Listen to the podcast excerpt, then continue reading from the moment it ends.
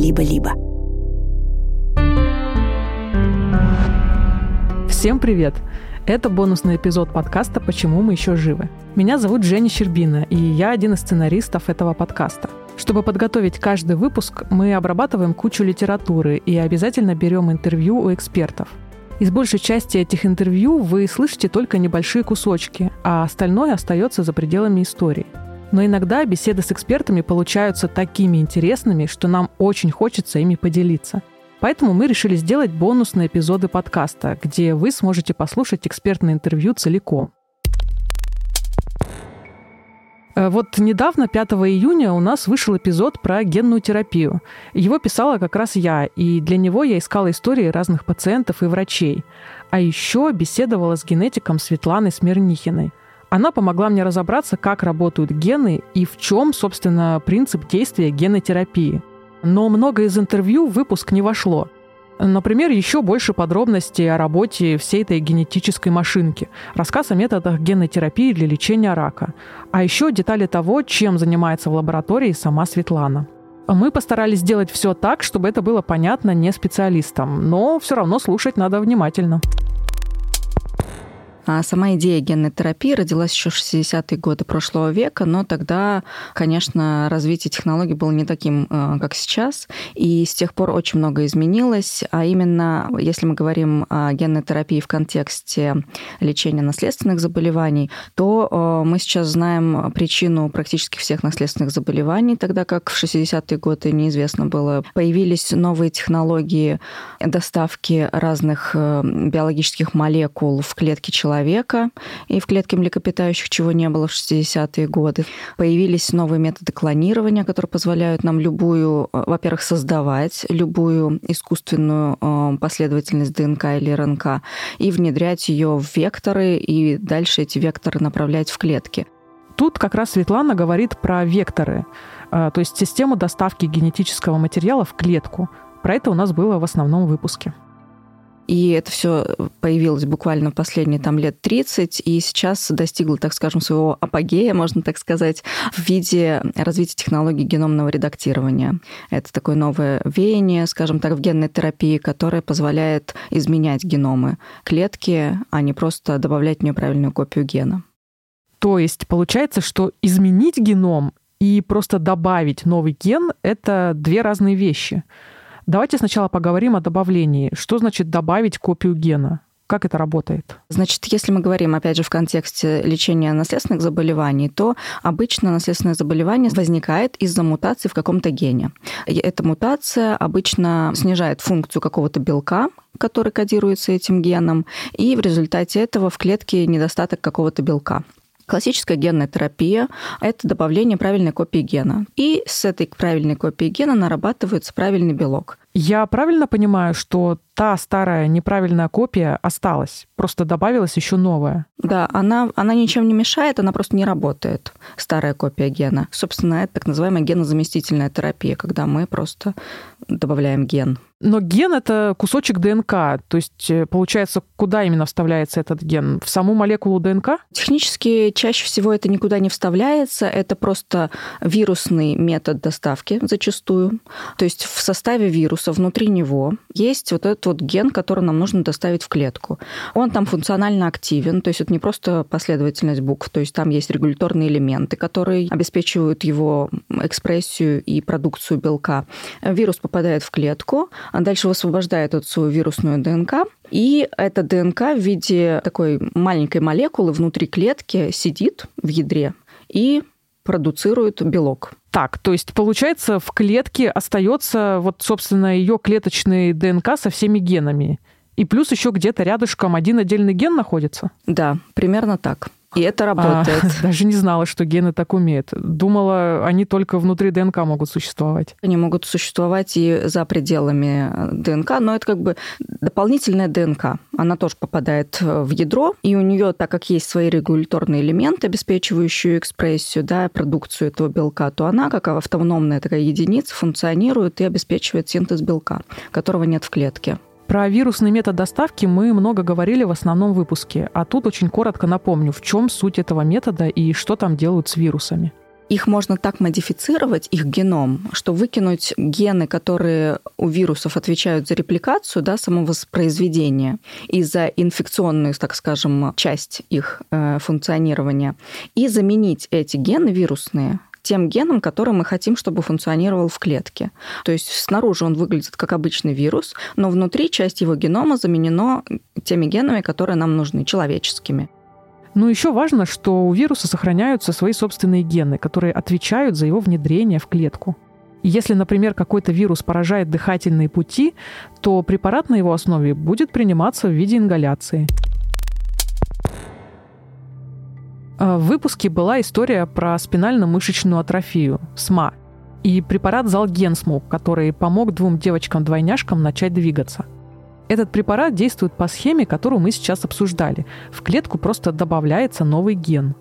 А вот почему эффект от лекарства типа Залгенсмы, э, почему достаточно одной инъекции, чтобы на всю жизнь сохранился эффект? Пока мы не знаем, насколько сохраняется, потому что период наблюдения за пациентами недостаточно длителен. Поэтому мы не можем сказать, что не понадобится в повторного введения препарата. Но длительность эффекта, ну, возможно, и пожизненный эффект, достигается за счет того, что э, таргетными клетками, да, то есть целевыми клетками, в которые попадает вирусный вектор, являются неделящиеся клетки. То есть это мотонейроны да, спинного мозга, если мы говорим про золгенсму. Ну, они не делятся, они вот как есть, так и есть. То есть за счет того, что клетка не делится, его геном этой клетки достаточно стабилен, не претерпевает никаких изменений. И это вот автономная единица, она называется эписома, она собственно, там функционирует э, достаточно длительный период. Она может там периодически э, разрушаться как-то, но дизайн этого э, вектора таков, что они специально там сделали такую штуку хитрую, чтобы эта молекула, которая попадает, да, вот эта автономная единица эписома, она прям формирует сразу кольцевую молекулу, а кольцевые молекулы очень стабильны. И в виде этой кольцевой молекулы она может существовать годами. А как быть с клетками, которые делятся? С клетками, которые делятся, это очень большая проблема на самом деле. И все клинические исследования по генной терапии, которые направлены были на добавление правильной копии гена в делящиеся клетки, они все провалились на самом деле, потому что э, эффект э, кратковременный. То есть там месяц, может быть, ну, год максимум. Как только делящаяся клетка делится, то, соответственно, эти вирусы, они разбавляются, да, их количество из там, если их там три штуки в клетку попало, попало, то вот клетка разделилась, в одной осталось две штуки, в одной одна штука, во второй. Дальше они еще разделились, и, короче, вот так вот все. И в итоге вообще не остается никакого вирусного вектора внутри этой клетки. А клетки еще и при этом умирают. Как только они умирают, понятное дело, что все, вирусный вектор попадает вместе с ними, да. Я, честно сказать, все это время думала, что в каждую клетку попадает строго одна вирусная частица. Оказывается, их может туда сразу несколько внедриться. Получается, в клетку может попасть, например, три вирусных вектора.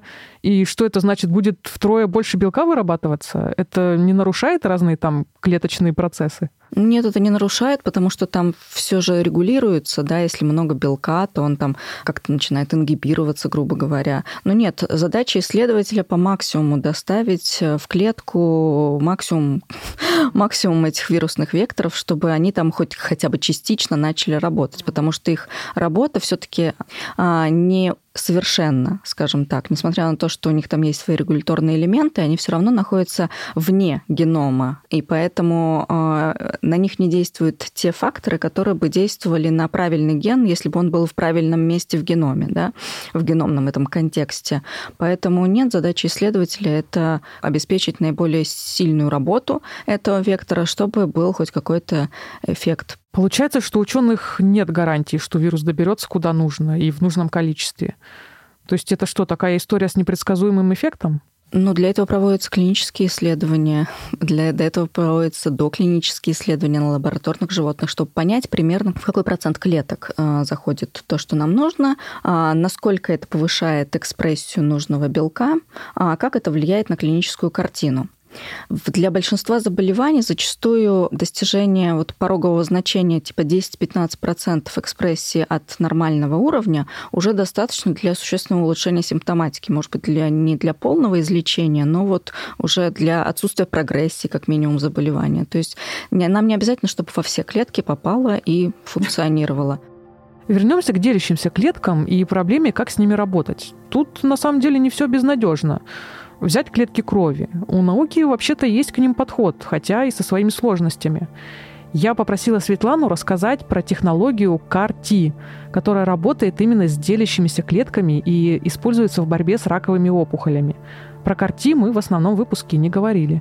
Значит, сама технология заключается в том, что у пациента забирают э, клетки а, крови, а, и из них выделяют стволовые клетки крови, из которых потом образуются все остальные типы клеток крови. Для CAR-T-технологии используются векторы интегрирующие. Интегрирующие – это те, которые работают именно внутри генома это лентивирусы или ретровирусы.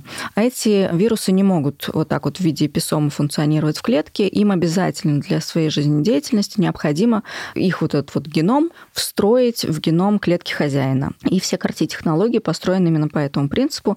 Встроить в геном этой клетки молекулу, сейчас я расскажу про нее, чтобы обеспечить ее длительную стабильную экспрессию. Потому что клетки делятся.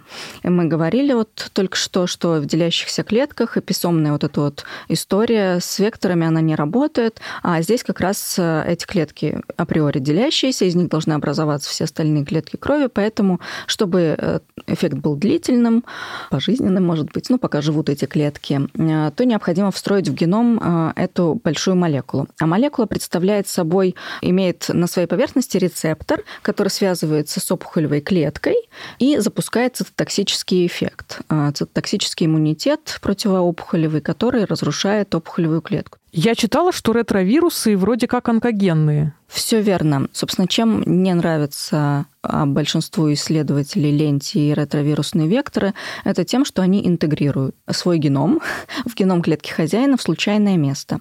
При этом, как мы знаем, у нас есть в организме, в геноме наших э, клеток э, человека есть онкогены, протоонкогены, да, гены супрессора опухолей. И если в какой-то из этих локусов внедрится вот этот вот геном ретровируса, то он может его активировать. И тем самым а, мы способствуем развитию а, онкологического какого-то состояния, и описано достаточно много случаев лейкоза а, у детей после такой терапии, и сейчас ретровирусные векторы используются исключительно вот в рамках карти технологий, больше ни для чего другого. Потому что вреда от них э, в случае, допустим, лечения наследственных заболеваний гораздо больше, чем пользы. То есть все-таки это только для лечения онкологических заболеваний. Да, причем не только не всех онкологических заболеваний, а там целый прям вот список а, показаний есть четких, для которых можно использовать карти. То есть это рецидивирующие какие-то опухоли, это а, рефрактерные, то есть устойчивые к другим видам лечения опухоли. Это только рак гематологический, да, то есть это опухоли, которые поражают э, кровеносную систему. То есть никакие там рак желудка, там рак, э, я не знаю, печени, ничего этого нельзя э, лечить. Можно только лечить то, причем поражаются клетки э, крови. До сих пор мы говорили про классическую генотерапию, когда добавляется новый ген. А давайте, наконец, подберемся к генному редактированию. Насколько я понимаю, самая современная технология сейчас — это CRISPR-Cas. Расскажите немного про нее. Суть ее в том, что мы доставляем в клетку с помощью тех же вирусных векторов или невирусных векторов любой системы доставки, мы доставляем в клетку не правильную копию гена, а комплекс, который изменяет геном. Значит, под комплексом я подразумеваю, если мы говорим про CRISPR-Cas9, это ген нуклеазы. Это белок, который а, создает двуцепочечные разрывы ДНК. То есть как ножницы, вот часто а, CRISPR-Cas9 ассоциируют с молекулярными ножницами. Да? То есть, по сути, это белок, который разрезает ДНК. И чтобы он это сделал в нужном нам месте, мы этот белок, эти ножницы соединяем с маленькой молекулой РНК, которая находит грубо говоря, по принципу комплементарности, да, нуклеотиды имеют принцип комплементарности, и вот эта вот маленькая э, РНК, она находит место в геноме, которое нам нужно изменить. Мы еще третий компонент добавляем э, в клетку, это такая донорная молекула, которая содержит фрагмент, маленький фрагмент ДНК, который мы хотим исправить. Соответственно, мы разрезаем ДНК там, где нам нужно, клетка видит, что есть разрыв, привлекает кучу белков в это место разрыва, и дальше мы как бы подсовываем засовываем эту донорную молекулу и говорим, вот, бери, с помощью нее тебе нужно заплаточку сделать. И она это делает в каком-то проценте случаев, скажем так. И, собственно, на выходе мы получаем э, исправленную мутацию. Вот, собственно, это принцип основной э, геномного редактирования, всех методов геномного редактирования, которые используются. То есть я правильно понимаю, что просто вирусный вектор помещается в клетку и там как бы отдельно находится, а CRISPR-Cas это когда берется прямо в ген внутри ДНК и заменяется на здоровый? Да, по сути, мы вот э, в клетку доставляем ген нуклеазы, вот этих ножниц, маленькую эту РНК и донорную последовательность, эту заплатку. Вот эти три компонента мы их смешиваем, э, доставляем в клетку, они там дальше распаковываются, синтезируются, приходят в нужное место, редактируют и, собственно, разрушаются в клетке. Все, нам больше ничего не нужно. Нам, нам не нужно, чтобы они там длительно действовали, да, как в классической генной терапии. Нам достаточно, чтобы в клетке оно там три дня посуществовало, разрезала, исправила, все разрушилось. Э, ген у нас правильный, Э, с исправленной мутацией, он нормально функционирует, все замечательно. Получается, это можно применять и для делящихся клеток. Да, я больше того скажу, что это практически только на делящихся клетках и можно сделать, потому что клетка может использовать эту заплатку, чтобы зарепарировать двуцепочечный разрыв только во время деления клетки, к сожалению. К сожалению, так устроена природа, да, что в неделящихся клетках практически невозможно это сделать. Я снова сделаю отсылку к основному выпуску и напомню вам про Хэ Цзянкуя, китайского генетика, который по собственному заявлению применил технологию CRISPR-Cas9 к человеческому эмбриону, пока тот еще был одной клеткой. Все последующие клетки, на которые он потом разделился, уже несли в себе исправленный ген.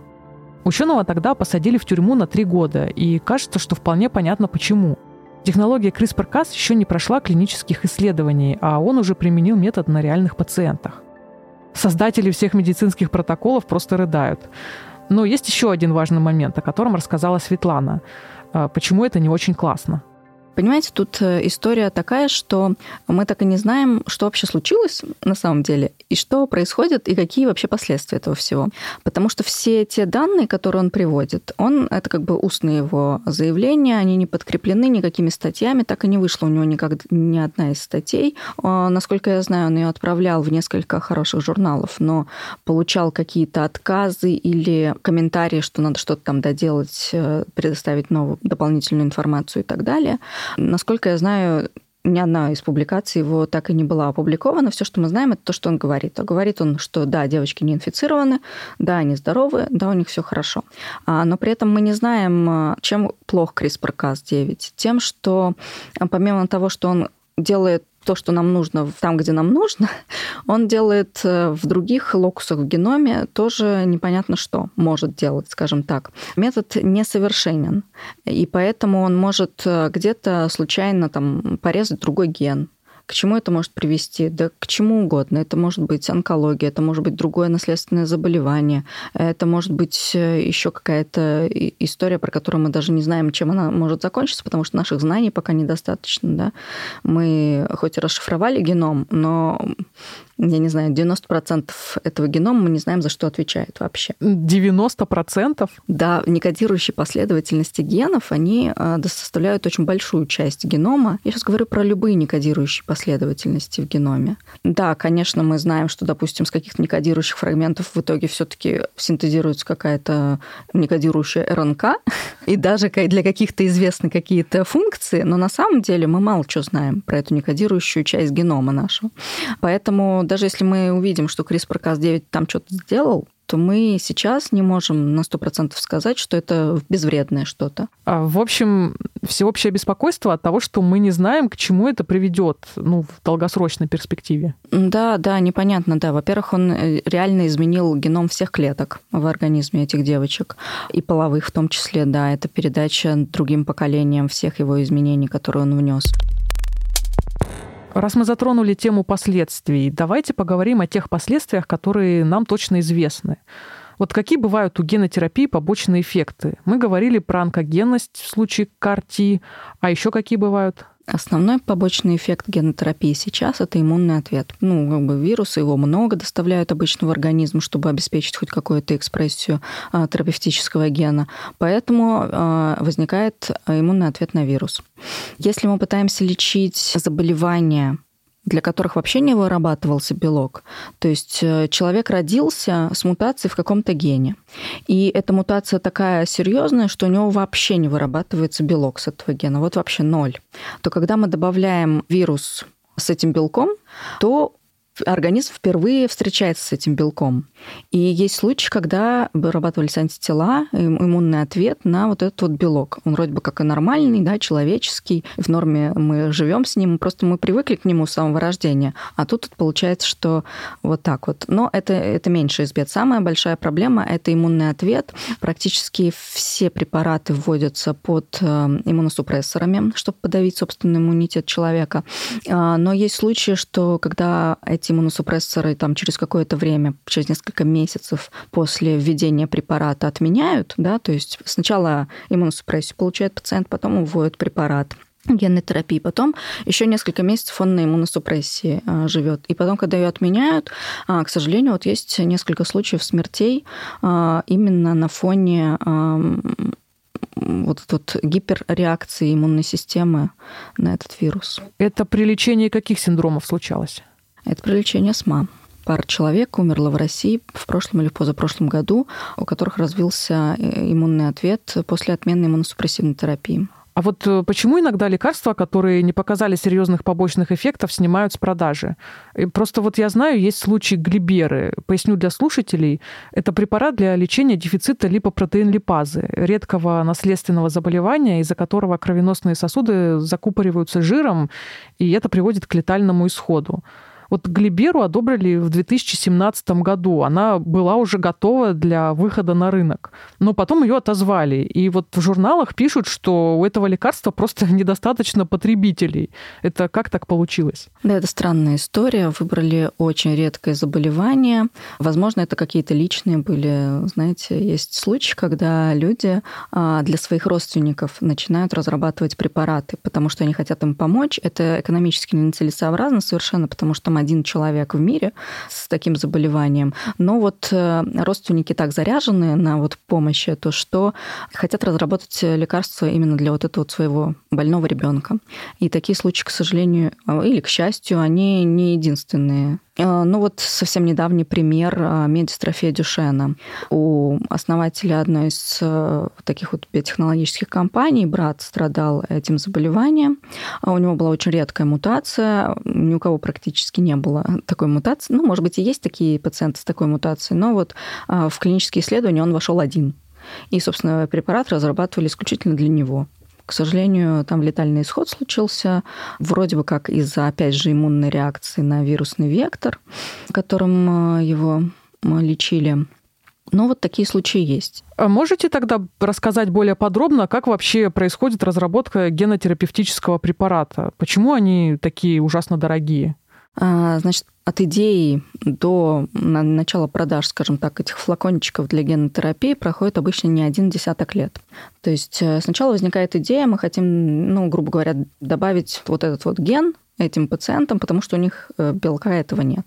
Дальше э, разрабатывается, я не знаю, десяток, если не больше, вариантов как можно это сделать. Дальше разрабатываются вирусные невирусные методы, смотрятся, какие лучше, какие хуже, какие безопаснее. А, смотрится это в комбинации с разными регуляторными элементами и так далее. Проводятся исследования на клетках. Сначала обычных клетках, потом клетках пациентов. Потом переходят на лабораторных животных, где показывают эффективность, безопасность, отсутствие токсичности, отсутствие влияния на репродуктивную сферу и так далее. То есть это тоже несколько лет проходит исследования, и потом начинаются только клинические исследования да, трех фаз. То есть оценка э, токсичности, переносимости, дозировки. И только на третьей фазе оцениваются, собственно, сами клинические эффекты, эффективность препаратов. И, соответственно, вот это вот очень долгий мучительный процесс. Но на цену влияет не только это, но и э, стоимость поддерживающей терапии, существующей у пациентов. Например, если пациент, я не знаю, там, с муковисцидозом... Это наследственное заболевание, при котором поражаются эндокринные железы, а также жизненно важные органы органы и системы. Дыхательные пути, желудочно-кишечный тракт, поджелудочная железа и печень. Он живет, я не знаю, там ну, в среднем там 40-50 лет. Каждый день он получает какой-то препараты патогенетической терапии, которые сколько-то там стоят. И стоимость вот этого вот пожизненного лечения, она может достигать просто колоссальных цифр, и это обычно финансируется государством.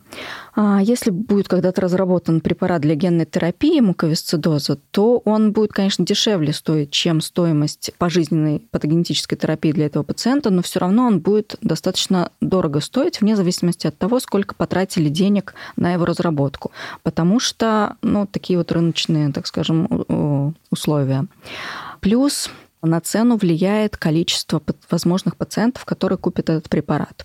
Потому что если мы разрабатываем, допустим, препарат для лечения сахарного диабета, здесь мы знаем, что есть несколько миллионов потенциальных потребителей, и поэтому цена разработки делится на вот это вот количество потенциальных потребителей.